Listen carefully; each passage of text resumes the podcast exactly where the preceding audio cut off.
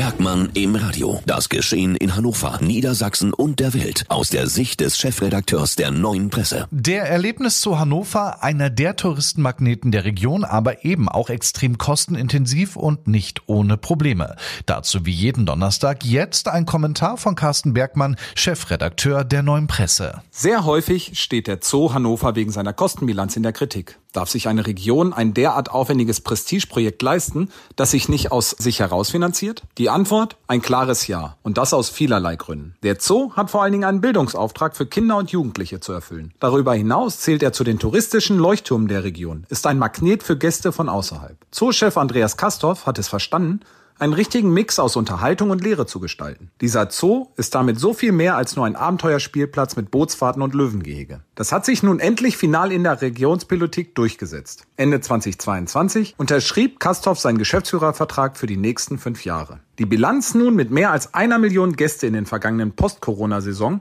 beweist, das Festhalten am Chef trotz der schwierigen Pandemiezeiten, der Fehlkalkulation mit dem Panorama und dem Wirbel um die Elefantenzucht macht sich bezahlt. Kastorf nimmt Themen der Zeit auf, verbindet digitale Lösungen und schafft Mehrwerte für die Region, die diese Zuschüsse mehr als wettmachen. Diese Entwicklung ist einfach tierisch gut.